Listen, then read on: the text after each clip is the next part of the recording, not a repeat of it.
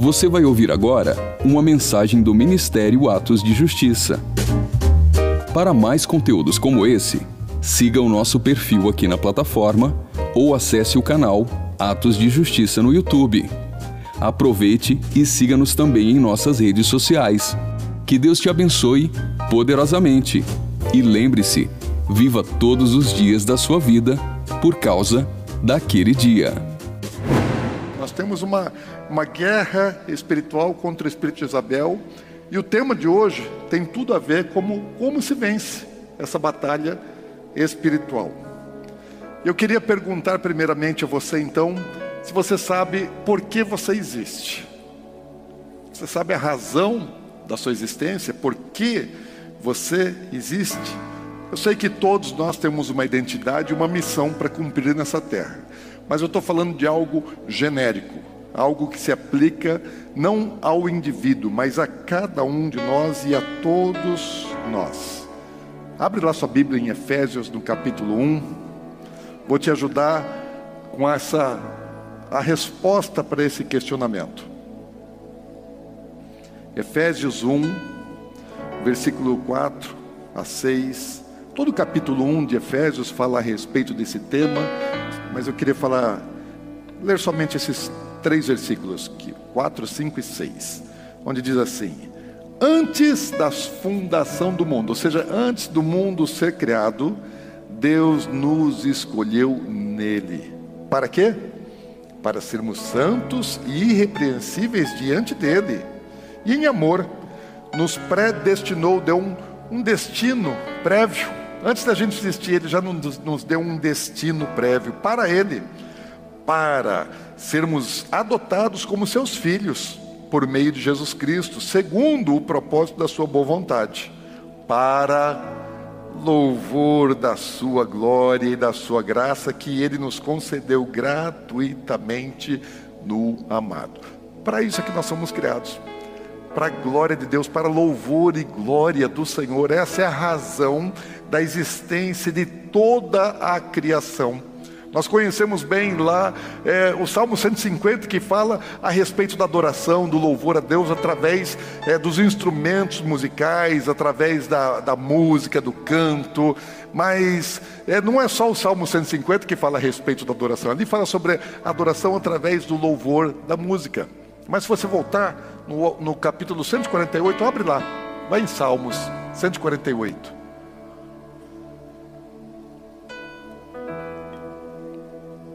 Lá diz assim: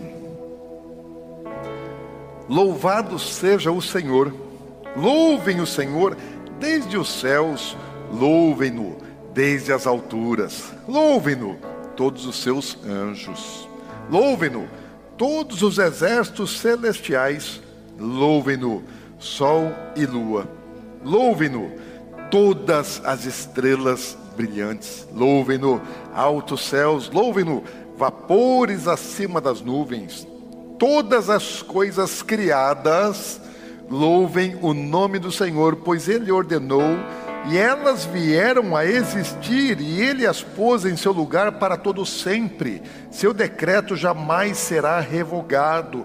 Louvem o Senhor desde a terra, vocês, criaturas das profundezas dos oceanos fogo, granizo, neve, nuvens, ventos tempestuosos que lhe obedecem, montanhas e colinas, árvores frutíferas e cedros, animais selvagens e domésticos, seres que rastejam e os que voam, reis da terra, e todos os povos, governantes e juízes da terra, rapazes e moças, idosos e crianças, louvem todos o nome do Senhor, pois exaltado é o seu nome e sua glória está acima da terra e dos céus. Sabe que o salmista está dizendo assim? Toda a criação, tudo que existe tem um propósito de existência. Louvar a Deus, está falando. Primeiro ele começa relatando, falando das coisas espirituais, anjos, exércitos celestiais, são criaturas espirituais. Primeiro ele se reporta ao universo espiritual não físico.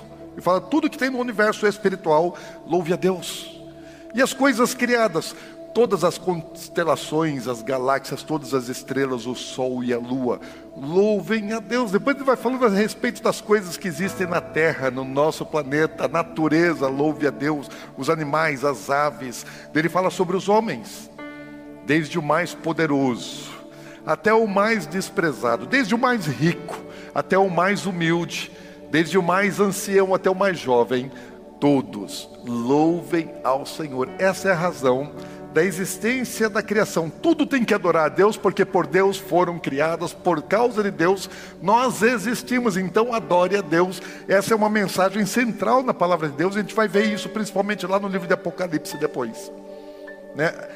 Adoração sendo dada a Deus. Então, é tanto aquilo que tem fôlego de vida como aquele que não tem fôlego de vida, adora a Deus, ou seja, o reino animal, mineral, vegetal, tudo é para louvor e adoração de Deus. É para isso que nós existimos. Essa é a razão de toda a criatura, de tudo aquilo que foi feito, formado por causa da ordem da voz de Deus. Você já parou para observar a natureza como ela adora? O sol, gente, no seu brilho adora. As estrelas na noite estão adorando.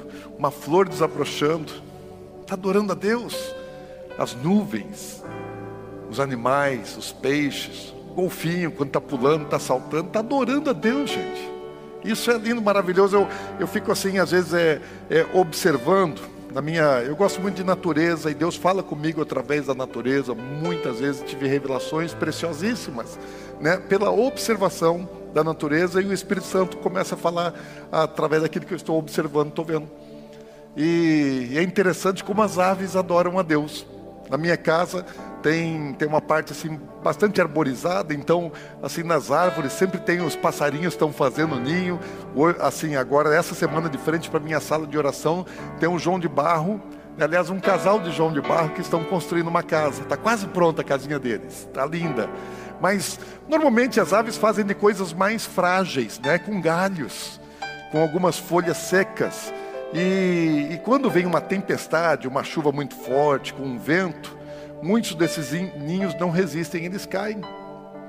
E sabe o que as aves que perderam os seus ninhos e às vezes estão cheios de ovinhos, às vezes tem um monte de ovinho lá dentro do ninho e vem um temporal, derruba o ninho e quebram-se os ovos. E o que a ave faz depois disso? Vai reclamar, vai murmurar, vai se lamentar? Não passou o temporal, elas cantam não reclamam, adoram.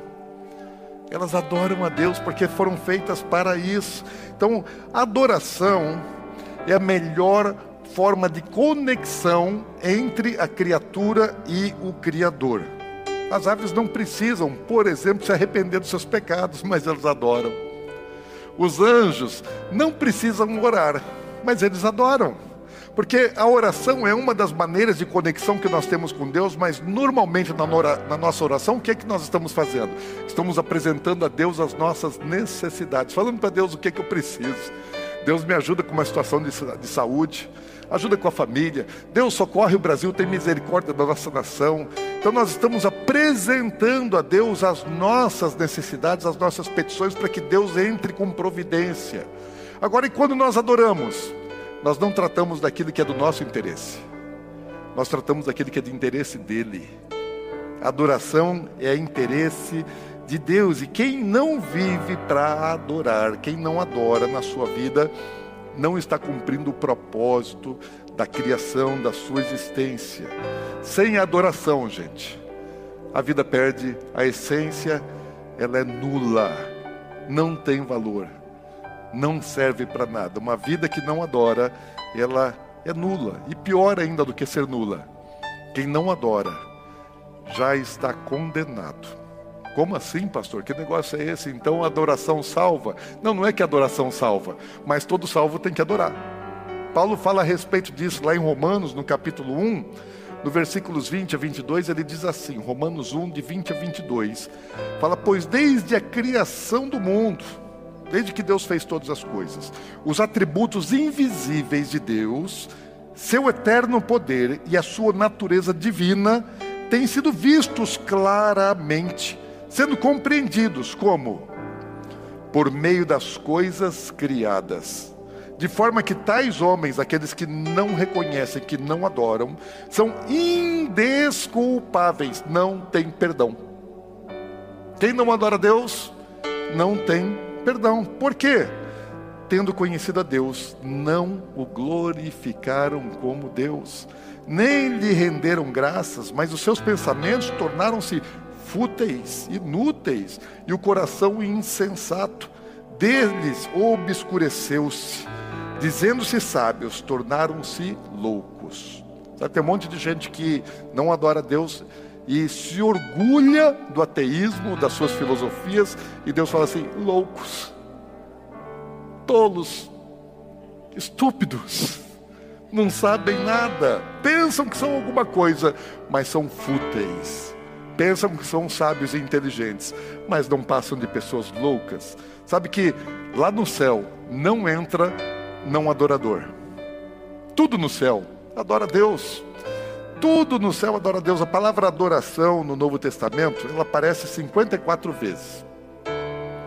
E dessas 54 vezes, 22 acontecem no livro de Apocalipse. E na maior parte das vezes falando de ação que está acontecendo no céu, porque a principal ação do céu é adoração. Se nós somos cidadãos dos céus e nós estamos nos preparando para a eternidade, nós precisamos entender isso e viver isso aqui na terra. Porque nós somos embaixadores, representantes do reino dos céus aqui na terra. Então, todo crente, todo cristão, todo salvo tem que ser adorador. E é finalidade, é propósito para toda a criação. E a adoração, ela, ela é o maior tesouro, ela é a maior riqueza, e é o maior poder existente no reino do Espírito. No mundo espiritual, não existe nada que vale mais do que adoração. O homem, ele sempre está atrás de coisas valiosas, preciosas. Essa é, é, é a história do homem. O homem está aí é, entrando na, nas, nas grutas, nas minas, escavando, perfurando é, é, a terra para extrair coisas de valor, ouro, prata, coisas de valor, pedras preciosas, petróleo. O homem está explorando a natureza para extrair dela coisas que são valiosas, que são preciosas para ela. E Deus que criou todas as coisas, Deus que criou o universo, Deus também está buscando na sua criação coisas que lhe são é, preciosas. Jesus falou a respeito disso quando estava conversando com aquela mulher samaritana, lá em João, no capítulo 4. Ele vira para aquela mulher lá em João 4, 23, fala: Mas vem a hora, e já chegou, em que os verdadeiros adoradores estavam conversando sobre adoração. Qual era o lugar da adoração? Os verdadeiros adoradores adorarão o Pai em espírito e em verdade porque são estes que o Pai procura para seus adoradores. São estes que, os, que o Pai procura para serem seus adoradores. Deus é espírito, importa que seus adoradores o adorem em espírito e em verdade. Então, Deus está buscando adoração. Nós buscamos coisas que são valiosas, que somos preciosas. Deus também busca aquilo que é valioso para Ele. Deus não é, não é dono de todas as coisas. Deus não fez todas as coisas? Tudo não pertence a Deus? Então por que, que Deus está buscando adoração?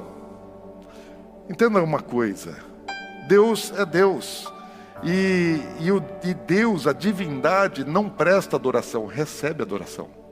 Deus não pode se auto-adorar, Ele já é Deus, Ele não é adorador, Ele é o objeto da adoração. E Deus ele é dono realmente de todas as coisas que existem. Tudo que há no universo, toda a riqueza, todas as coisas absolutamente foram criadas por Deus e pertencem a ele. Mas tem uma única coisa que Deus não tem: adoração. Por que, que Deus não tem adoração? Porque ele só tem adoração quando ele recebe, quando lhe é dada. Enquanto a adoração não é dada a ele, ele não a tem. Ele precisa, é a única coisa que Deus precisa receber. O resto tudo é Ele quem dá. Mas a adoração é aquilo que Ele recebe. Então é por isso que Deus está buscando, procurando quem possa lhe adorar de verdade, em espírito e em verdade. E a adoração é tão preciosa, tão importante no reino espiritual, que Lúcifer, Satanás, né, o Lúcifer é o nome que a Septuaginta, tradução é, é, grega do Antigo Testamento, deu a Satanás. E lá em Ezequiel, no capítulo 28, também Isaías, capítulo 14, fala um pouco a respeito é, desse, desse querubim caído, desse ex-anjo de Deus, que tinha tudo que alguém pode desejar na vida. Deus criou todos os anjos, a hierarquia do reino dos céus, e criou uma criatura muito especial e o cobriu de riqueza. Fala que é, Lúcifer, lá em Ezequiel 28, vai falar a respeito disso, que ele se vestia, ele tinha roupa, então ele se vestia, ele não se vestia de tecido, de linho fino, ele se vestia de pedras preciosas. Imagina como é uma roupa, toda ela feita de pedras preciosas. E os engates dessas pedras eram feitas com ouro. Eu não tenho ideia de como possa ser isso, mas não era desajeitado. Não era desarrumado, ao contrário, era algo que Deus fez para ele que era muito, muito, muito lindo. Ele se cobria dessas pedras preciosas, ele era riquíssimo. Não existe e nunca existiu na terra alguém que andou vestido de pedras preciosas. Usam joias, Algum, algumas pedras, né? Como acessório. Mas todo ele vestido, não. Só Lúcifer andou assim, segundo a, a, a, o que a Bíblia nos informa. E ele, além de ser muito rico, ele tinha posição, ele tinha poder. Porque ele assistia no jardim de Deus, ele estava, é, ele era um imediato de Deus do dono do universo, do criador de todas as coisas, aquele que tinha o poder. Deus não falava com todos os anjos, mandava Lúcifer, dava ordens a ele, ele repassava, ele comandava. Talvez muitos entendem e acreditam que ele, ele comandava um terço dos anjos celestiais, estavam debaixo das suas ordens. E ele, além disso, ele era cheio de sabedoria. Deus deu a ele saber, conhecimento, entendimento. Ele entendia da ciência da natureza, da criação, como as coisas foram feitas, como elas funcionam, tinha um saber das coisas espirituais, das coisas naturais, e ainda era formoso, extremamente formoso, muito, muito, muito lindo, resplandecia. A sua formosura, por onde ele passava, resplandecia. Não apenas ele se vestia bem, era, era sábio, é, é, cheio de conhecimento, mas ele era lindíssimo uma criatura extremamente formosa. E quando Deus formou Lúcifer, colocou nele o sinete, o selo da perfeição, falou: está aqui, ó, na minha criação, de tudo aquilo que eu fiz, das coisas criadas, Deus falou: esse aqui é o selo, colocou o seu sinete, o seu selo, esse aqui é perfeito. Ele é mais bonito, mais formoso, mais sábio. E eu dei a ele mais poder e mais riqueza e uma posição mais elevada. Só tinha uma coisa que Lúcifer não, não, não tinha. Gente, ele tinha tudo, não é? Tinha tudo. Só uma coisa ele não tinha: adoração. Ele queria, ele era tão formoso que ele ficou tão soberbo, orgulhoso de tudo aquilo que ele era, que ele falou: Eu mereço ser adorado também. Deus é adorado, então logo depois de Deus eu sou o cara. Então também preciso ser adorado, quero colocar meu trono também no alto, sublime monte e ser adorado por todos os outros anjos, quero estar acima de todos os outros e ser adorado por todos os outros, sem haver necessidade de coisa alguma, ele se corrompeu. Depois ele fez isso com Eva e com Adão, que estavam no paraíso, não precisavam de nada, mas ele ofereceu aquilo que eles não precisavam, aquilo que não era para eles, e não apenas com Adão e Eva, mas um terço dos anjos celestiais, a Bíblia fala que, que Satanás ele fez negócios, comércios injustos, impuros, iníquos com os anjos que o seguiram. Como Deus não divide a sua glória com ninguém, retirou toda a glória, resplendor, poder, riqueza de Satanás, fez sair dele um fogo consumidor, reduziu as cinzas e juntamente com os anjos que o seguiram, lançou na terra. Deus olhou assim para o universo. Bilhões, bilhões, bilhões de galáxias. Daí ele falou: Via Láctea, você. Daí lá na Via Láctea tinha um planetinho, um, um, uma poeirinha cósmica na periferia da Via Láctea, uma bolinha azul na criação de Deus. Falou: Satanás, vou te colocar aqui, ó. Você vai ficar preso nesse lugar. Daqui você não sai. Está preso. Planeta Terra. lugar onde Deus nos formou depois para governar sobre todas as coisas. E Satanás na, no céu ele não conseguiu o que ele desejava, estabelecer um reino para si de adoração, porque o maior desejo dele sempre foi ser adorado e continua sendo. É isso que ele busca, adoração. E na terra ele conseguiu. Conseguiu estabelecer aqui o seu império de trevas e foi desempregado lá no céu, falido, quebrado, moído, mas chegou aqui na terra e ele tentou se estabelecer e ele conseguiu se estabelecer na terra. Por causa da natureza humana que se corrompeu também, se deixou levar pelo engano e aí ele estabeleceu formas de adoração para ele. É idolatria. Toda adoração que não vai para Deus vai para Satanás, porque toda criação ela é adoradora. Então você é adorador. Ou você está adorando a Deus ou você está adorando Satanás. Mesmo que não saiba, existe adoração a Satanás que é adoração idólatra. Adoração prestada a ídolos, né? a falsos deuses. E ele recebe adoração através da rainha dos céus e tantos ídolos e falsos deuses que existem aí. Mas ele recebe adoração transversa, que as pessoas não sabem que o estão adorando.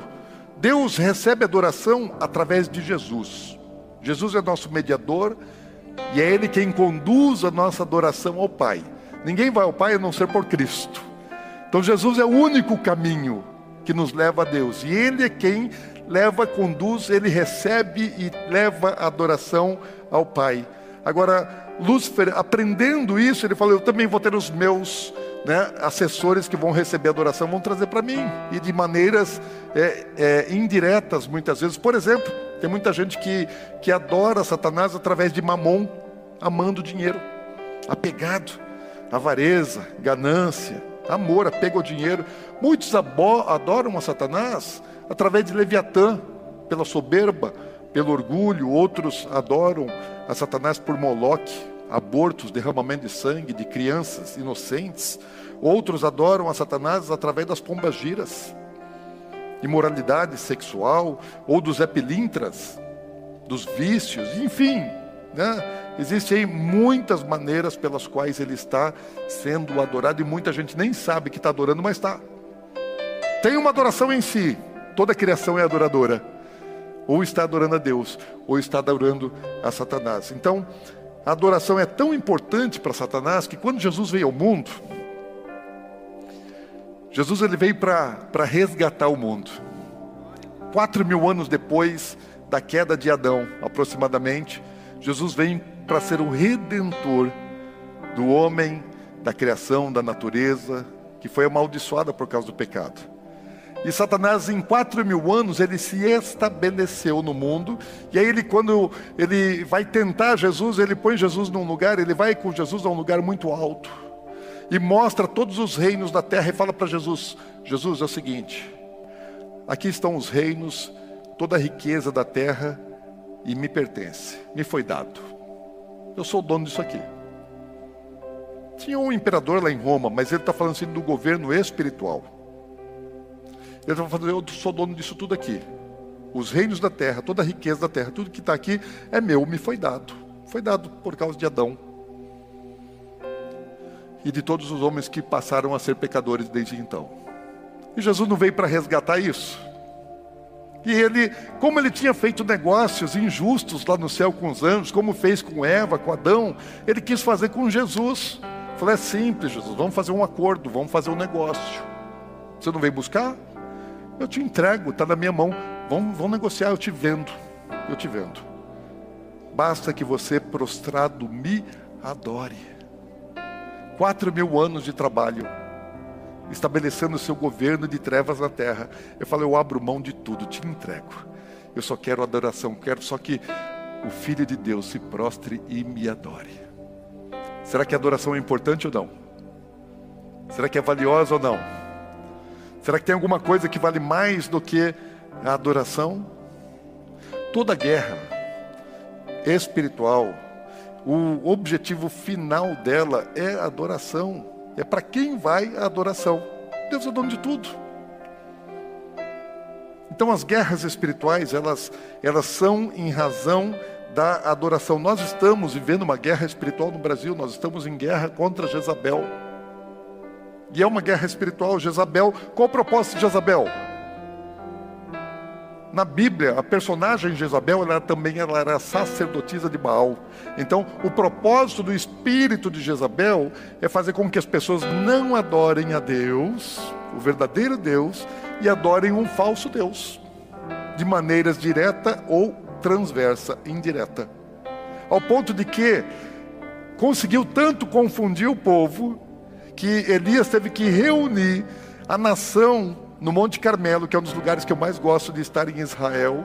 Tem muitos lugares, mas existem alguns preferidos, e esse é um dos meus preferidos, para poder decidir com o povo quem é o verdadeiro Deus, se é o Deus de Israel ou se é Baal.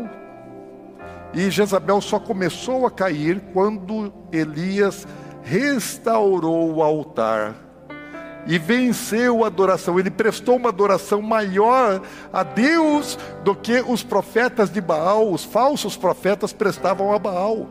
Então, como se vence? Com adoração, elevando o nível de adoração. Se as trevas estão num nível de adoração a Satanás, a igreja tem que ter um nível mais alto, porque se o nível de adoração da igreja não for mais alto, ela perde a guerra. Tem que estabelecer o altar mais elevado. Um dos títulos que Jesus tem é de redentor. E redentor ele, ele é aquele que redime, aquele que resgata algo que, que foi perdido, que foi roubado, né, que foi tomado. E numa ocasião eu estava eu tava lendo a palavra, estudando minha Bíblia, e cheguei lá em 1 Coríntios capítulo 15. Abre lá, 1 Coríntios capítulo 15.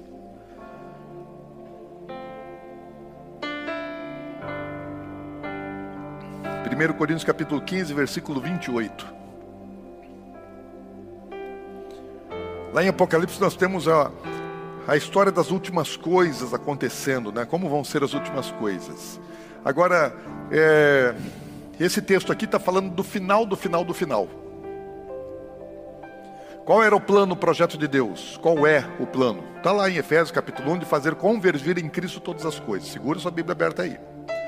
Deus estabeleceu um propósito de, de, de fazer com que tudo, todas as coisas espirituais, as coisas que estão acima dos céus, abaixo na terra, tudo convirjam em Cristo Jesus. Se não me engano, Efésios 1:9, por aí. Ou seja, Jesus ele é o centro de atração, ele é o centro gravitacional de tudo que existe espiritual e material.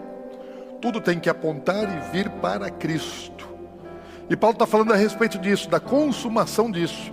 Ele fala assim: e quando, porém, todas, todas as coisas, aqui envolve as coisas espirituais, as coisas naturais, em todos os níveis, todas as coisas lhe estiverem sujeitas, quando esse plano, esse projeto de Deus se consumar e tudo estiver sujeito a Cristo Jesus, então o próprio Filho também se sujeitará aquele que todas as coisas lhe sujeitou. Jesus vai se sujeitar ao Pai e vai render, entregar tudo aos pés do seu Pai. Jesus ele redime tudo. Está tudo agora de posse dele, consumado. E agora ele pega e entrega tudo ao Pai. Quando eu estava lendo esse texto, eu encabulado com meus pensamentos, perguntei ao Senhor: Senhor, se Jesus ele é redentor de todas as coisas, se ele vai é, sujeitar todas as coisas a Ele mesmo e depois entregá-las ao Senhor, como é que fica a situação do próprio diabo, dos demônios e dos bilhões de pessoas e seres humanos que vão estar lá, lá no lago de fogo ardendo eternamente? Falei, Senhor, se perderam não foram resgatados, estão perdidos. Todo o inferno, todo o lago de fogo que não é o inferno, todos os demônios, Satanás e bilhões de pessoas perdidas. E aí sabe o que Deus fala para mim? Na hora que eu estou perguntando para Deus, Deus começa a me responder. Ele falou: Quem foi que disse para você que Satanás os seus anjos, todas as pessoas que estarão lá no lago de fogo não são minhas. Quem te disse que eu não tenho poder, que não me pertencem? Todos me pertencem. Jesus não vai devolver, porque Deus nunca perdeu. Continua sendo dele. Existem vasos para honra e vasos para desonra. Daí eu perguntei então, Senhor, se é assim, o que é que Jesus vai restituir que o Senhor não tem, que está roubado, que está perdido? Ele respondeu: toda a adoração. Porque hoje tem uma boa parcela da adoração que não é dada a Deus. Aqui na terra, aliás, é o único lugar onde a adoração é dada a Satanás. Em todo o resto do universo, Deus é adorado. As estrelas adoram a Deus. Todos os astros adoram a Deus. Só na terra existe uma rebeldia de adoração que não é dada ao Criador, que é dada a Satanás. Só que isso vai acabar na eternidade, ninguém vai adorar o diabo, gente. Na eternidade ninguém vai cultuar a Satanás, ninguém vai estar feliz e servindo a Satanás. Ao contrário, todo joelho se dobrará e toda língua confessará que Ele é o Senhor. Até o diabo lá no inferno, lá no lago de fogo até os demônios e todas as pessoas que foram condenadas eternamente vão reconhecer, vão dobrar os seus joelhos e vão confessar quem é Deus, quem é o Senhor. Eles não vão mais adorar o diabo, o diabo vai estar lá prostrado, adorando a Deus. Condenado é verdade, porém não haverá mais usurpação de adoração. Nós precisamos é corrigir um, um, um conceito, ou reconstruir, né? Um conceito, porque quando a gente fala de adoração, fala assim, vamos adorar, o que, que vocês pensam? Daí já pega o músico, já vai lá, pega o instrumento, pega o violão, vai o baterista para a bateria, né? o pessoal já se prepara para cantar, é ou não é? Quando fala vamos adorar, não vamos cantar? A gente confunde adoração com louvor, mas adoração e louvor não são sinônimos, não são a mesma coisa. Eu sei que o louvor, a música, é uma das maneiras mais lindas, talvez, de prestar a adoração a Deus. Mas você não precisa de música para adorar, e não quer dizer que quando você canta você adora. Porque a música, ela, ela mexe com a nossa alma. Por onde flui a música? Na nossa alma. Às vezes ela pode ir até o nosso espírito, mas o lugar onde a música atua, a música do mundo, é na alma. E Deus está buscando adoradores que adoram em espírito. Deus quer que nós sejamos adoradores no espírito, no corpo e na alma, por inteiro, integrais. Porém, o espírito é muito mais profundo do que a alma. Deus formou todo o homem para ser adorador. Adão foi feito adorador. Adão, quando foi formado, ele era adorador. Mas saber que nos dias de Adão não tinha instrumento musical, e a Bíblia não diz que ele sabia cantar. Abel era um tremendo de um adorador, gente. Abel, esse cara era, ele aprendeu a adorar a Deus. Abel aprendeu muito rápido a adorar a Deus. Porém, também Abel não tocava instrumento musical algum, porque é, o primeiro cara que começou a desenvolver, a fabricar, fazer instrumento musical, que começou a dedilhar, descobrir as notas, aquele que Deus formou, a música, a música foi feita por Deus para adoração a Ele. E o cara que começou a desvendar isso, ele falava, ele chamava Jubal. Sabe quem foi Jubal? Ele foi bisneto de Caim. Nem descendente de Sete ele era, ele era descendente de Caim, é o cara que começou a trabalhar música. Ou seja, você não precisa da música para adorar, você já nasceu adorador. Porque se dependesse da música para adorar, coitado de mim, que desafina até para tocar campainha. Eu amo a música, Deus ama a música, Deus habita no meio dos louvores, mas a adoração vai muito além, vai muito além da música, porque a verdadeira adoração ela é no espírito. Adoração tem que ser estilo de vida. Adoração é quando você para para adorar. Adoração você faz enquanto você caminha, enquanto você faz qualquer coisa. Em tudo o que você faz, seja um adorador. A Bíblia diz assim: olha, portanto, quer você coma, quer você esteja comendo, quer você esteja bebendo, quer você esteja fazendo qualquer outra coisa, façai para a glória de Deus, faz para a glória de Deus. Faz tudo para a glória de Deus, trabalha para a glória de Deus. Tenha seu lazer, sua diversão e glorifique a Deus. Está de férias, está lá na praia, faça daquele momento glorificação a Deus. Você vai para a academia, vai malhar, vai lá e faz para a glória de Deus. Não vai lá para valorizar a carne e sensualizar. Isso não glorifica a Deus. Estão me entendendo, gente? Quando você conversa com alguém, que a sua conversa, a sua atitude, sua maneira de tratar as pessoas seja reconhecida por Deus como uma forma de adoração a Ele.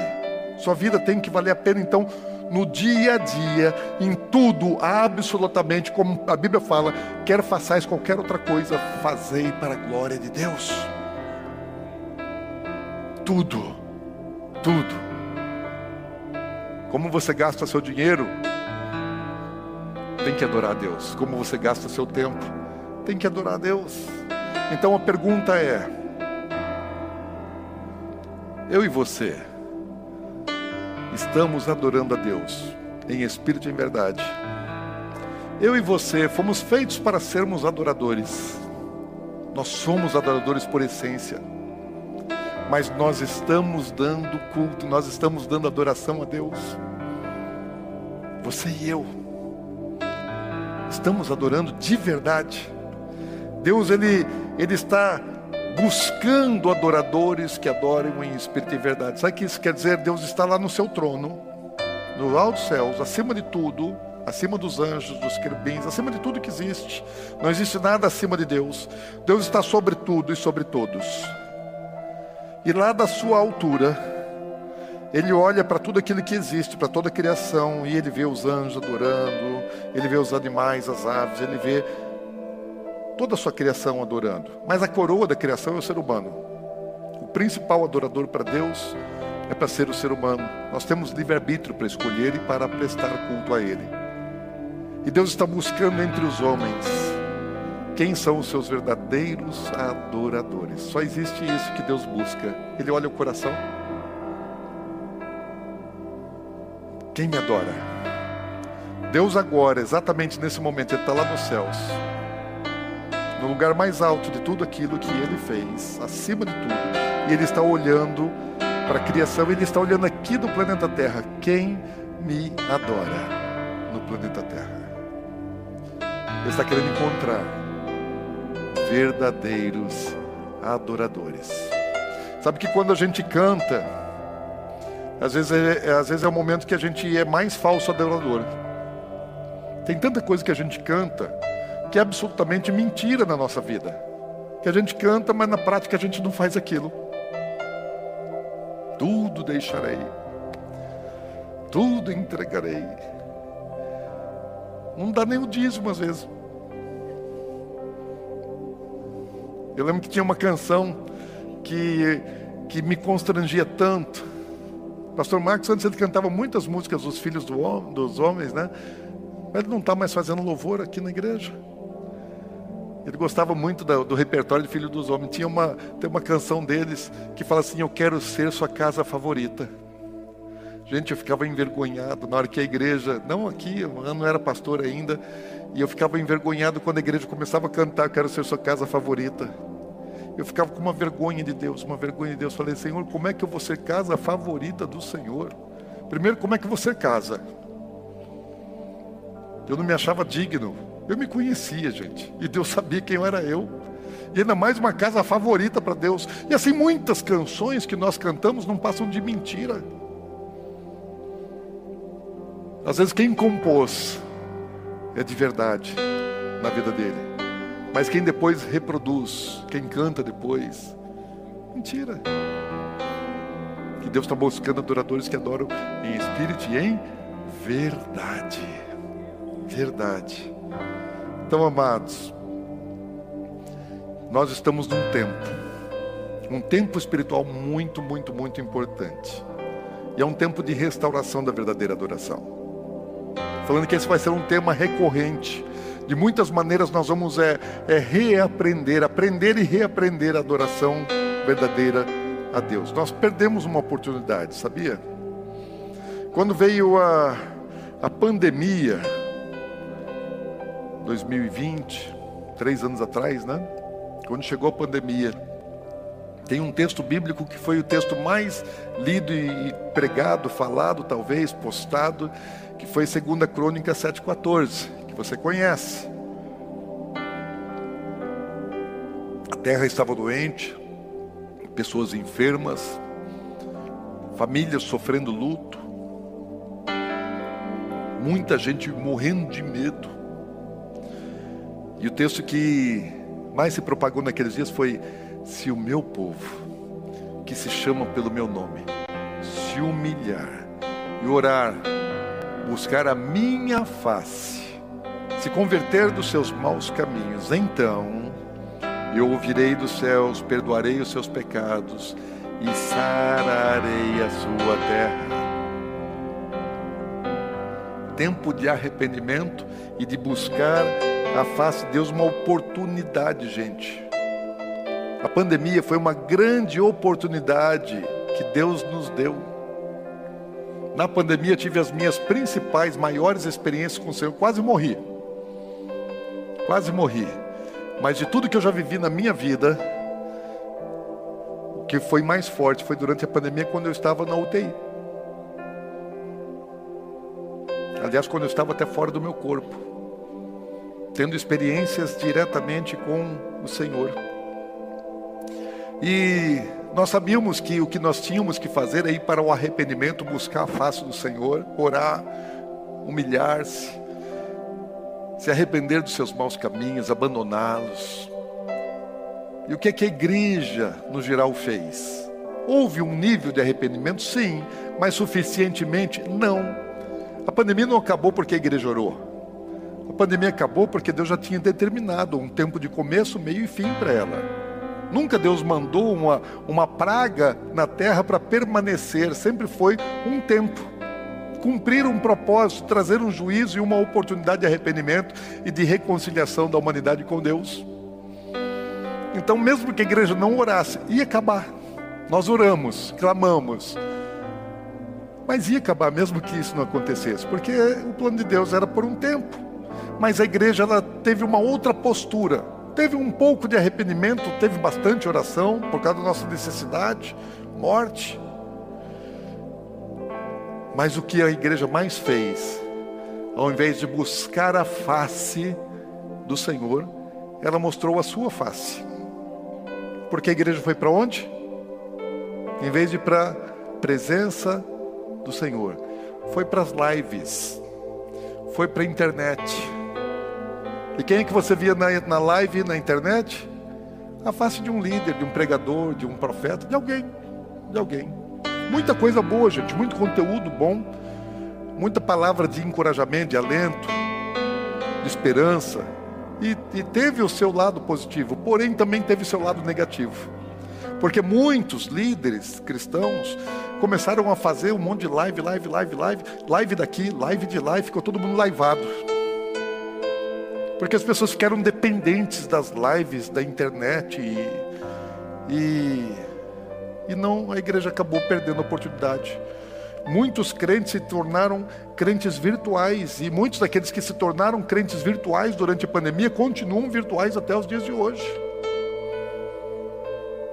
Porque ficou fácil né, para quem tem condição de, de colocar né, no YouTube, nos vários meios de comunicação e uma boa palavra. Eu me alimento de muitas coisas boas que vêm pela, pela internet, mas se muita gente deixou de congregar, porque a igreja estava fechada, e passou a se alimentar na internet.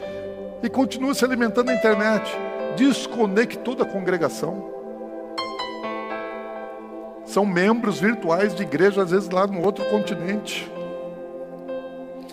Isso nunca foi propósito de Deus. Nós nunca quisemos ter membros virtuais. Estamos lá no, na internet, levando palavra, conhecimento, mas todo mundo que, se alguém nos acompanha na internet, que não congrega aqui, tem que estar congregando em algum lugar. Seu lugar não é virtual, seu lugar é real. Você precisa ter irmãos com quem você convive, com quem você congrega. Igreja onde você serve. Eu lembro que nessa época nós, entendendo que precisávamos encontrar um lugar de arrependimento, é, passamos também a fazer os nossos cultos online, porque não podia fazer presencial, mas podia fazer online. E foi muito bom, gente, gente fazer online. Né? Porque muita gente não tinha condição nem de saber como que eu vou fazer um culto dentro de casa. Então nós fizemos cultos online no horário de culto. Não ficamos inventando um monte de coisa, mas no horário de culto a gente fazia nosso culto online. E nós colocamos aqui um, um puff no altar e a gente começava o nosso culto online com um tempo de oração. Oração, propósito, arrependimento. E eu lembro o primeiro culto online nosso, como se fosse hoje. Estava aqui o puff, e eu me ajoelhei ali. Eu lembro até que estava doendo meu pé, eu estava com um sapato, né? Na Paula nem gosta que eu use sapato, sapato de couro, que é mais duro, né? Eu estava com um sapato. Faz tempo que eu parei de usar sapato, evito usar sapato. Só casamento, gente. Casamento eu vou de sapato. E aí quando eu me ajoelhei assim, o sapato estava me incomodando até. E eu comecei a orar. Comecei a orar, confessando, pedindo perdão. Enquanto estava orando aquela oração de arrependimento, de confissão, e de verdade, gente, de verdade, buscando esse lugar de arrependimento em Deus, querendo aprofundar, aí o Senhor falou comigo assim: eu rejeitei o culto. Durante oração, gente. Eu estou falando com Deus e Deus vem né, me interrompeu o meu monólogo. Daí ele tornou a oração um diálogo. E ele só fala assim: Eu rejeitei o culto. Ele não estava falando do culto da ato de justiça, ele está falando do culto da igreja. Mas inclui o nosso. Ele falou: Eu rejeitei. E aí eu parei para pensar assim: por que, que Deus rejeitou o culto? Ou seja, não está sendo dado da maneira que Ele quer. E eu passei a pensar naquele tempo, o que nós fizemos do culto, o que nós fizemos da adoração, o que eu fiz da minha adoração, porque eu fui criado adorador. Todo mundo foi criado adorador. E eu tenho que adorar. E o que, que eu estou fazendo com a minha adoração? Deus só tem adoração quando lhe é dada. E o que, que eu estou fazendo? Eu estou dando. Estou entregando, estou prestando da maneira que Ele é digno como ele merece, como ele quer, do jeito dele, não do meu jeito, porque às vezes nós queremos adorar Deus do nosso jeito, e Deus quer ser adorado do jeito dele. Às vezes você pode querer agradar alguém do seu jeito, entenda uma coisa: você não agrada as pessoas do seu jeito, você agrada as pessoas do jeito que ela gosta. Se você quiser me agradar, não me dê uma camisa do Corinthians, não vou me agradar, nem vou usar. Então não dê aquilo que você quer para Deus, dê para Ele aquilo que Ele quer receber. E eu comecei a perguntar, Senhor, onde é que nós erramos? Onde é que nós é, é, falhamos no nosso culto? O que, que nós fizemos do culto, da adoração? Fizemos da nossa reunião um entretenimento? Uma formalidade religiosa, uma reunião social? Será que a igreja virou um ambiente de manipulação de massas? de controle de pessoas, de exploração de pessoas? Será que a igreja, de uma maneira geral, quanto ela está profanando a casa de Deus e o nome de Deus? Então, todos esses questionamentos me vieram assim: Senhor, onde é que nós perdemos o foco? Onde é que nós erramos? Ao ponto de o Senhor dizer: Eu rejeitei o culto. Sabe que Deus ele tem a forma que ele quer ser adorado. Deus estabeleceu o culto para Ele. O culto não é para as pessoas. Quem tem que gostar do culto? Você? Seu convidado? O pastor? O louvor? Quem tem que gostar do culto é Deus. O culto não é para mim. Tem muita gente que às vezes é, chama alguém para le levar uma, uma, pessoa no culto. Culto é lugar de cultuar, de adorar. Você tem que evangelizar. Ah, não está salvo ainda, evangeliza. Prega o evangelho, anuncia a palavra para a pessoa e traz ela para adorar a Deus. E aí a gente termina de, de, de resgatar aquela vida para o Senhor. Mas você tem, que evangelizar lá fora. E trazer para aprender a adorar, a cultuar o verdadeiro Deus. Então, assim, muita gente traz alguém ou um visitante. Vai lá na minha igreja. Daí foi. E aí, você gostou do culto?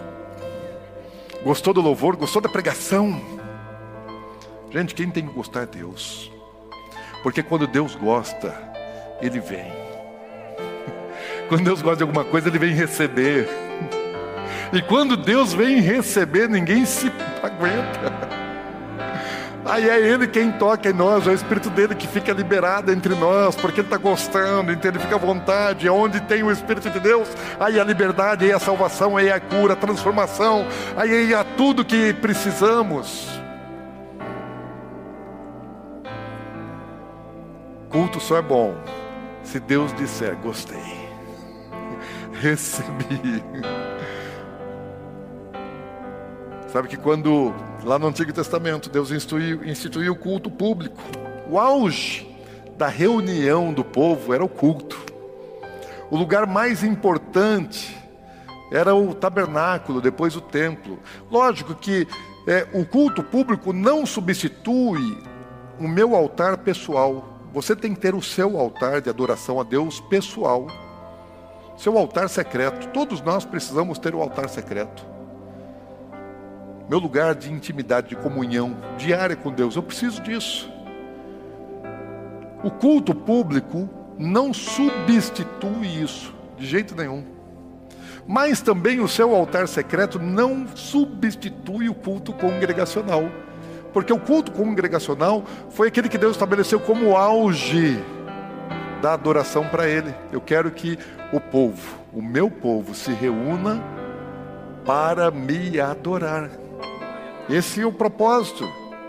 E nós precisamos das duas coisas, uma não substitui a outra. O pessoal, o altar secreto e o altar público, eles precisam caminhar dentro da minha vida, eu preciso ter as duas coisas. Lá no tabernáculo, Deus ensinou isso. Deus estabeleceu muitas coisas lá no tabernáculo, ele estabeleceu é, estrutura, objetos, cada um tinha um sentido. Tinham dois altares, tinha um altar que era feito de sacrifício de animais, lugar de derramamento de sangue. Existia um outro altar, que era um altar de ouro, onde era oferecido incenso, cheiro suave.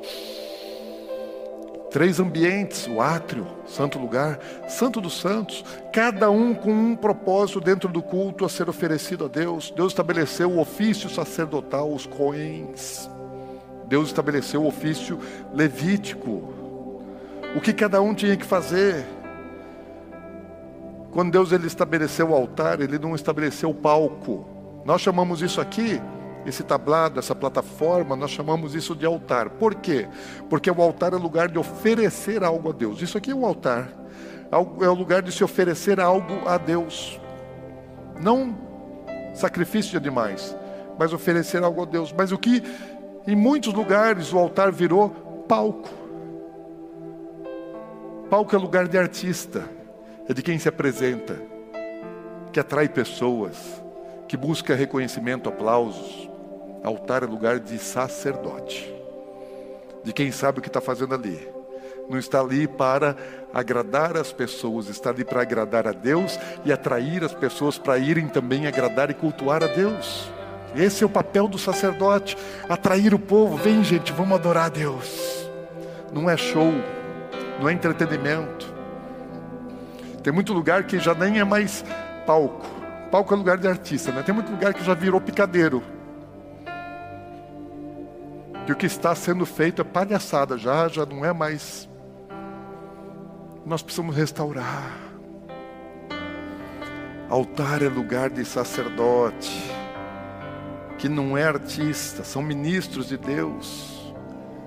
Deus estabeleceu ofertas sacrifícios, dízimos, ofertas, sacrifícios, tantas outras coisas. Eu falo assim, lugar de trazer o melhor para mim, eu falo, ninguém venha de mãos vazias. Vem me adorar, vem me cultuar, mas não venha de mãos vazias, porque não é digno de se apresentar diante de mim de mãos vazias. E Deus fala assim: não, não quero esmola. Porque teve uma época que o povo estava oferecendo esmola, o, o animal defeituoso pegava e oferecia para Deus, ficava com o bom e oferecia o ruim para Deus. Deus fala assim: não, vai dar lá para o rei, vê se o rei aceita.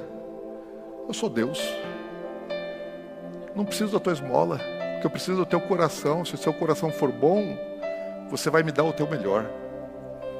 Deus é quem sabe o que é, o que é justo, o que é digno, o que Ele quer, o que Ele não quer. Não é para agradar pessoas. Deus instituiu momentos, dias especiais. O culto era todo dia. Tinha culto de manhã, culto de tarde, todo dia. Todos os dias da semana. Mas Deus estabeleceu algumas datas que Ele falou assim: agora para tudo. Nessas datas parem tudo e venham para minha presença, venham adorar, venham cultuar, venham para cá. Eu preciso ter um encontro especial com vocês. São as festas bíblicas. Daí quando quando já não era mais o tabernáculo, era o templo em Jerusalém. Tanto no tabernáculo era o lugar mais importante na congregação de Israel, e depois em Jerusalém era a cidade e o templo o lugar mais importante de toda a nação.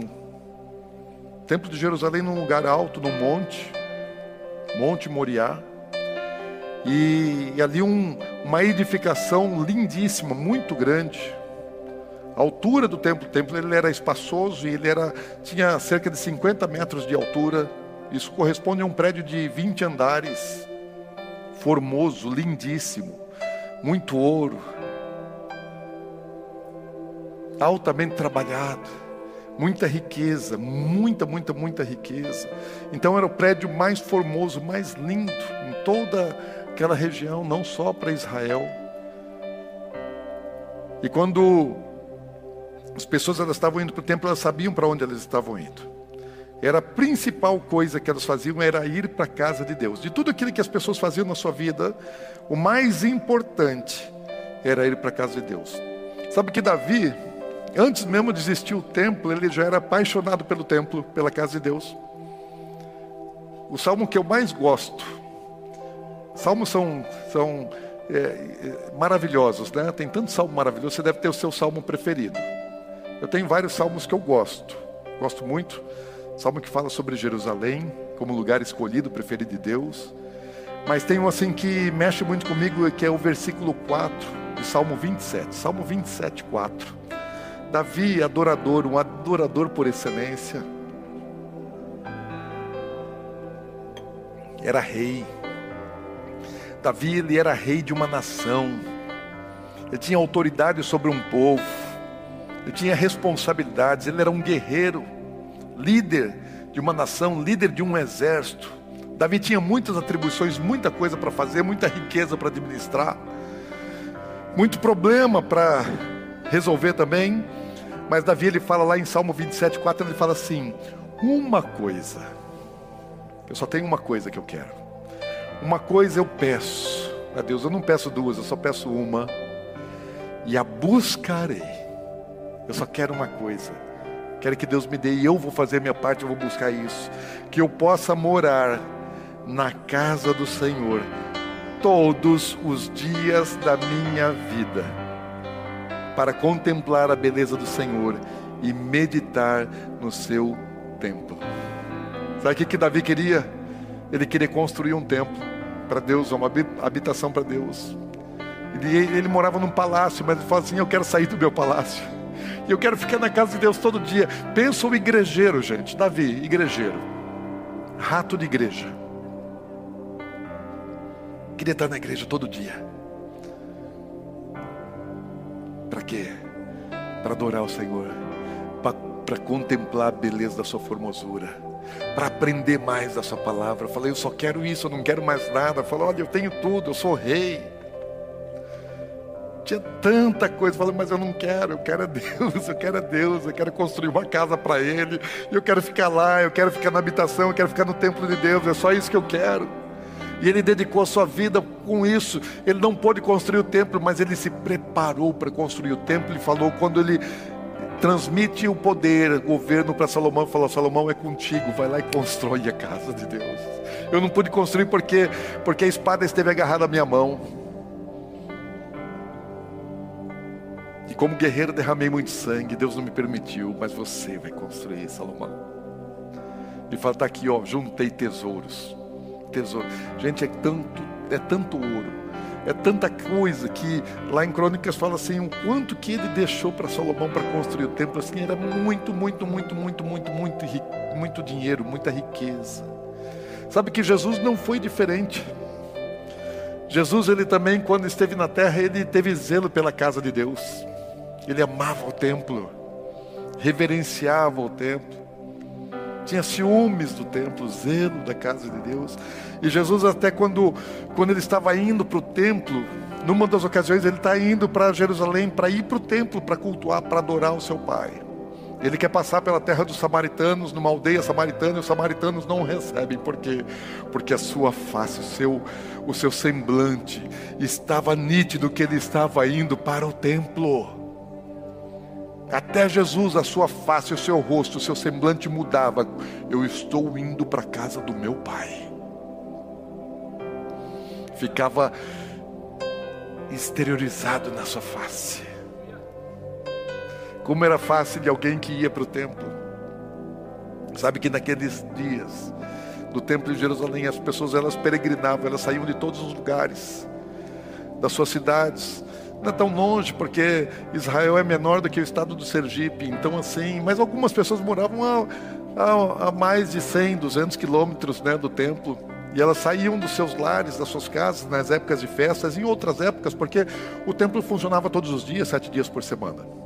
E as pessoas iam para o culto, iam para o templo para adorar. Nas festas, todo mundo ia para lá. Fora das festas, muita gente também está indo, em várias ocasiões, vários momentos. Quando nascia um bebê, eles iam lá consagrar. E como que era a saída para o templo? Todo dia está chegando assim aquela romaria. Todo dia chegando milhares e milhares de pessoas no templo. O templo era muito grande, muito espaçoso. E milhares e milhares de pessoas chegam todos os dias no templo para adorar, para cultuar, vindo de todos os lugares. E eles faziam aquela, aquela peregrinação em direção ao templo. E eles sabiam que estavam indo para a casa de Deus. Eu vou para a casa de Deus. Eu vou para o momento mais importante da minha vida, adorar, vou lá para cultuar. Muitos estavam levando ali um cordeirinho para ser sacrificado, outros estavam levando um pombinho. Cada um estava levando alguma coisa, ninguém ia de mãos vazias. Para honrar a Deus. E quando eles estavam nessa romagem, tinham os salmos, salmos de romagem, que é como se fosse um inário daqueles dias do povo hebreu, é, salmos de números 120 a 134, 15 salmos são, são os salmos eram cantados. E esses 15 salmos, do 120 até o 134, eram salmos que eles cantavam, que eles entoavam na sua peregrinação em direção ao templo. Então eles estão agora caminhando, indo para o templo e estão cantando. Alegrei-me quando me disseram: Vamos à casa do Senhor. E eles iam regozijando, cheios de alegria. Falando assim: Eleva os meus olhos para o monte, de onde me virá o socorro, Senhor. O meu socorro vem do Senhor que fez os céus e a terra. Já vão adorando, já vão glorificando no meio do caminho, dizendo: Os que confiam no Senhor são como os montes de Sião, que não se abalam firme para sempre, como em redor de Jerusalém estão os montes, assim o Senhor, em redor do seu povo, desde agora e para sempre. E continuam, estão cantando, os que com lágrimas semeiam com júbilo ceifarão, quem sai andando e chorando, enquanto semeia, voltará com júbilo trazendo dos seus feixes. Oh, quão bom e quão suave é que os irmãos vivam em união, é como óleo precioso sobre a cabeça, o qual desce para a barba, barba de Arão. E eles estão cantando, declarando quem eles são e quem é o seu Deus, a quem eles estão indo ter um encontro para cultuar, para adorar. E quando eles vão chegando perto do templo, eu fico imaginando. Eles veem aquela construção magnífica, lindíssima. De longe se via o templo que está num lugar alto, no monte, aquela construção imensa, linda. Cresci que o coração já começava a pulsar mais forte. Parece que o coração queria sair pela boca. O pelo do corpo começa a ficar arrepiado. E a emoção não dá para conter as lágrimas. estamos chegando, já visto a casa de Deus. O bichinho que está levando assim ainda nem sabe, né? Ele está emocionado, o bichinho devia estar, tá, vou morrer por uma causa justa. Antes de entrar na casa de Deus, eles se purificavam nos tanques, faziam mikvah para tirar a impureza. Não é a sujeira da viagem, o pó, porque aquela água já estava suja. Tanta gente que entra, cheia de pó, cheia de sujeira, a água ficava cada vez mais suja. Mas era purificação espiritual. Pois eu preciso ir para a presença de Deus, mas eu preciso me purificar, não vou de qualquer jeito. Tem que me lavar um banho ritual de santificação. Sabe que ainda lá em Jerusalém essas mikvahs estão muito ao redor ali da antiga entrada do templo. Tem muitos lugares em Israel que eu sou apaixonado e um deles é o Davidson Center Park, que é um é um é um lugar de nós fomos, né? O grupo foi esse ano nas escadarias do templo, fomos, né? Ah, legal. Os outros grupos anteriores nunca tinham ido. O último grupo agora foi. Né? Os próximos eu sempre vou levar lá no Davidson Center Park. Ali tem as escadarias originais do templo, gente. Assim, um, escadarias imensas, grandes. As portas de Uda, três portas de entrada para onde o povo entrava, duas portas grandes de saída. Então aquelas escadarias estão lá, conservadas. Pedras originais. Gastas, é verdade. Mas são as pedras originais eu gosto de ficar ali, gente. Porque eu sei que ali as pessoas elas chegavam e estão subindo para a casa de Deus para adorar a Deus. Não tem mais o templo lá. Hoje tem uma mesquita lá no lugar onde estava o templo. Mas aquela subida ainda é original. Jesus passou por ali muitas vezes, os apóstolos subiram por ali muitas vezes para ir à casa de Deus. E Neil Armstrong, ele foi o primeiro homem a pisar na Lua, 1969. E quando ele pisou na lua, ele fez declarações a respeito daquele passo, né, que era um passo imenso para a humanidade, para o futuro, para a ciência, todas essas coisas. E daí, quase 20 anos depois, em 1988, Neil Armstrong estava em Jerusalém. Ele pediu para o seu guia: me leva num lugar onde Jesus possa ter passado. E daí o, o guia levou ele até lá nas escadarias do templo. E daí ele chegou lá e ele perguntou: qual a possibilidade de Jesus ter passado aqui, ter pisado nessas pedras? O guia falou: 100%. Jesus passou por aqui muitas vezes, com certeza. Aí ele se retirou um pouco, fez um tempo de meditação, orou, e depois ele virou para o seu guia e falou assim: para mim, muito emocionado ele estava, segundo o relato histórico. Falou para mim, significa muito mais ter pisado nessas pedras do que ter pisado na lua.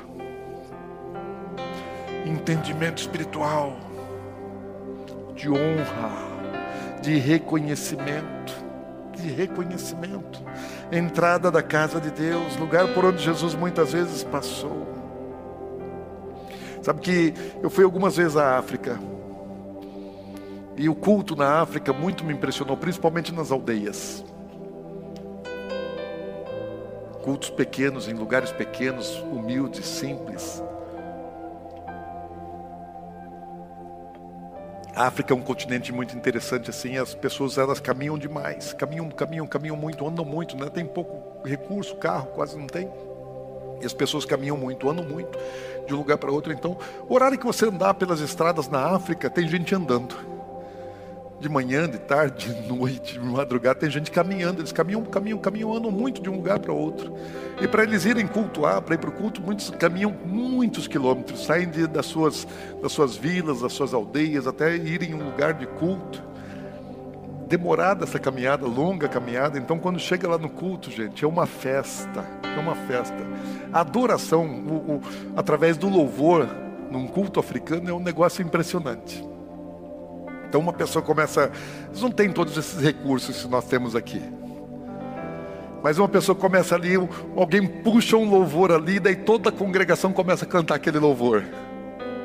E daí eles saem de lá, vêm do fundo, vêm dançando e vêm cantando. Daí uma outra pessoa puxa um outro louvor lá, e daí todo mundo canta aquele louvor. E dá também de novo. Eles vão e rodopia, passa e pula e dança. E depois outra pessoa começa um outro louvor e eles vão e cantam aquele outro louvor.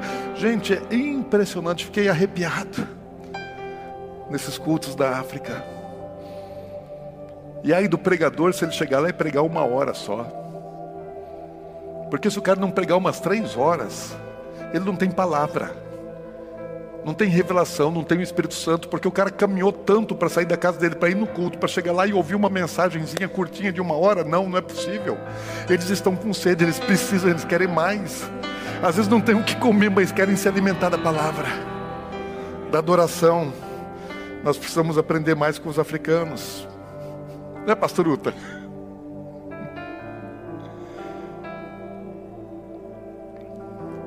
coisa maravilhosa, gente. E nós, como eu e você, temos adorado ao Senhor? Que tipo de culto? Que tipo de adoração nós estamos prestando a Ele? Ele está recebendo quando ele olha de lá, ele vê o Dinho como um adorador que adora em espírito e em verdade, ele vê você como um adorador que adora em espírito e em verdade. Você está cumprindo a essência da sua existência de ter sido criado.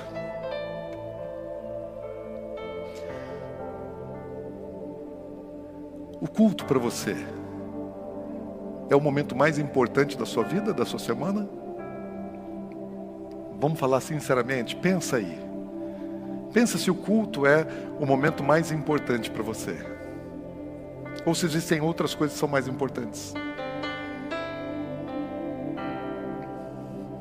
que é mais importante? O culto a Deus? Ou existe algum outro momento mais importante? Vou te dizer que se o culto não for a coisa mais importante na sua vida, na sua semana, tem alguma coisa errada. Está havendo algum problema aí no seu, na sua condição de adorador? Como que você se prepara para o culto? conhecendo um pouquinho do que era. A gente acha que durante o ano a gente vai aprender mais sobre isso, né? Sobre o culto que Deus estabeleceu, a forma de adoração, como a igreja do primeiro século adorava, como nós temos nos preparado para ir para a casa de Deus para adorar a Deus. Será que Deus falou assim: eu rejeitei o culto porque Deus está sendo rigoroso demais ou porque nós estamos sendo indisciplinados demais? Será que Deus é que não se contenta com nada ou nós é que somos muito relapsos?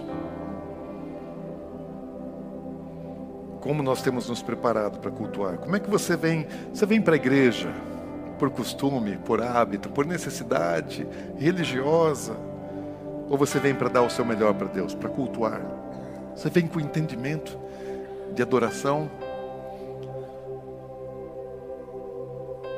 Quando você vem para a igreja, você vem como você vai para qualquer outro lugar, como se estivesse indo para o shopping, para uma festa ou para uma reunião qualquer, ou você sabe para onde você está indo e o que você está indo fazer?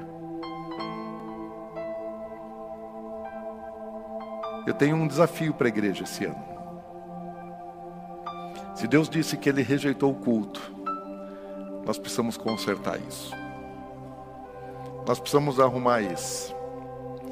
Se Deus falou que nós não estamos dando a Ele o culto da maneira que Ele quer, então nós precisamos é, dar a Ele aquilo que Ele é digno. Então, 2023, nosso propósito é restaurar a verdadeira adoração, voltar à essência da adoração.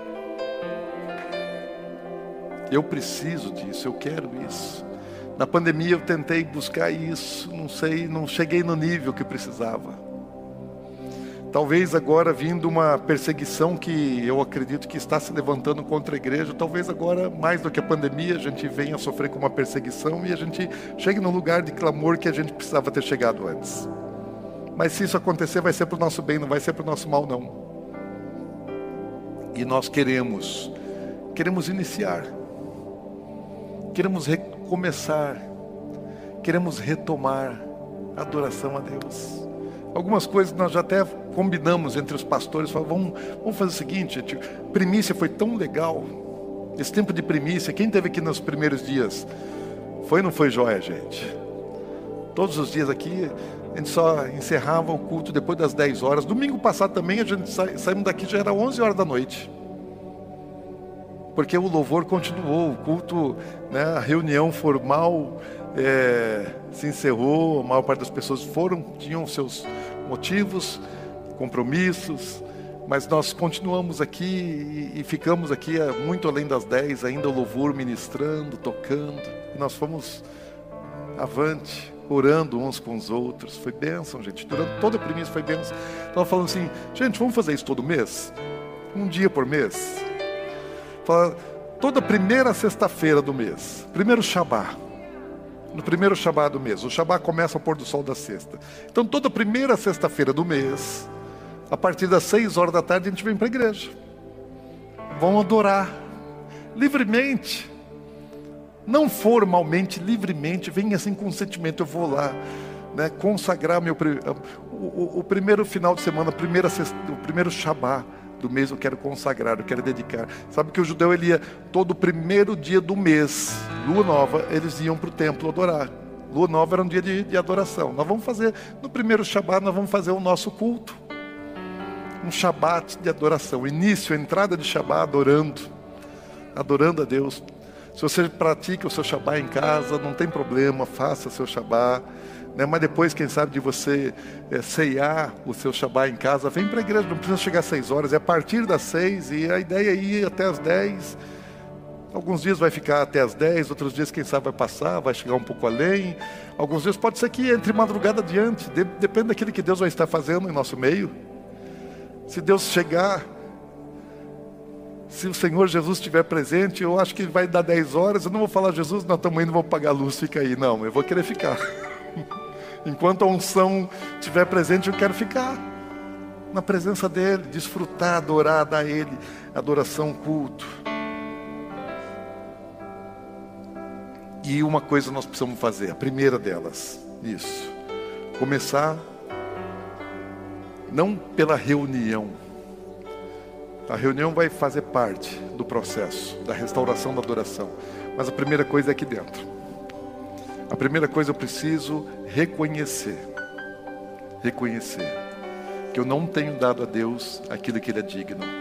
Que eu não tenho oferecido a Deus a adoração que Ele merece. Eu reconheço isso. Eu reconheço isso. Que eu não tenho dado a Deus a adoração no nível que Ele é digno, que Ele é merecedor.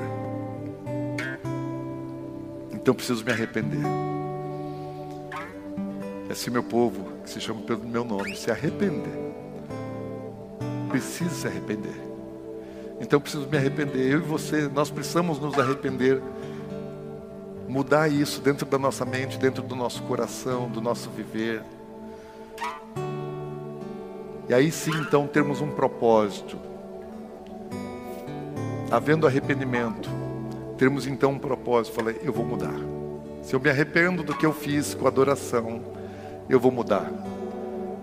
Eu vou fazer diferente.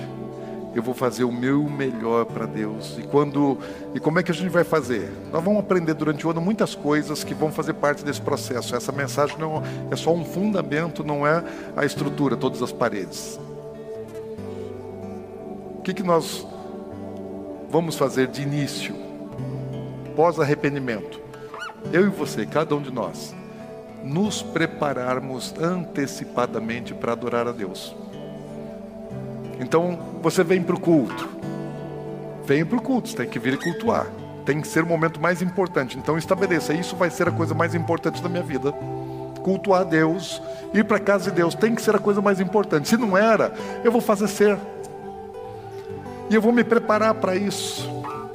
Eu não vou mais para a igreja como eu iria para qualquer outro lugar. Eu vou, eu vou para a igreja sabendo que eu vou para a casa de Deus para prestar culto ao Deus Criador dos céus e da terra. Eu vou ter um encontro. Eu quero que Deus receba o culto. Então preciso ir cheio já do fogo, da vontade. Eu tenho que ir já com meu coração ardendo. Eu já tenho que ir arrepiado, eu já tenho que ir emocionado. Eu estou indo para a igreja, estou indo para adorar, estou indo para cultuar. Então, quando você estiver vindo para a igreja, já se prepara antes se condiciona mentalmente, emocionalmente antes. Mas e quando chegou o dia, você agora já estou indo para a igreja. Então no carro, no seu transporte, não vem discutindo, marido e mulher brigando, tentando resolver as coisas que não foram resolvidas durante a semana. Não é a hora. É hora de adorar. Não é hora dos pais ficarem brigando com os filhos, mandando calar a boca. Não, não é hora. Estamos indo para a igreja. As crianças precisam entender que esse momento é um momento precioso. Então vem adorando. Põe o louvor, canta, vem cantando com as crianças. Alegrei-me quando me disseram: Vamos à casa do Senhor. Vem cantando, vem com entusiasmo, vem com alegria, vem orando em línguas. Já vem cheio do Espírito, vem com o seu corpo, mas traz a sua alma, traz sua força, traz seu entendimento, traz seu pensamento inteiro para cá. Não fica com o pensamento dividido, pensando nas coisas do dia seguinte, lá de fora, o que vai fazer depois. Não, venha por inteiro, por completo. Não seja alguém que chega aqui e assiste o culto preste o culto. Você faz o culto, o seu melhor culto a Deus. Então, já chega mais cedo. Toma banho mais cedo, se arruma mais cedo, se perfuma mais cedo, escova o cabelo mais cedo, maquia mais cedo. Eu vou chegar mais cedo, porque eu estou indo para adorar e eu quero chegar. Pode ter certeza, Deus já está antes de você. Então não se atrase. Tem muita gente que chega no meio do louvor, no final do louvor, nem presta louvor a Deus. Chega mais cedo, chega aqui já chega orando. Se ajoelha, ora, ora em línguas, pede a presença de Deus, invoca a presença do Senhor, se encha do Espírito Santo, interceda, sinta a presença de Deus, valorize isso. Preste atenção na palavra. Não fique olhando para o celular. Esquece o celular. Esquece o celular. Ele não pode concorrer com a tua adoração. Esquece mídia social. Não olha para o relógio. Não fica preocupado com a hora. Não fica preocupado com a hora. Não fica pensando, não, esse culto está muito longo. Não. Ele vai ficar longo demais se você não estiver adorando de verdade. Daí fica chato. Se Deus não estiver recebendo aquilo que você está oferecendo, aí realmente daí dá pressa de ir embora logo, mas nós não viemos para ir embora logo para parar logo, nós viemos para oferecer o nosso melhor. Pode ser que seja rápido, mas dê o seu melhor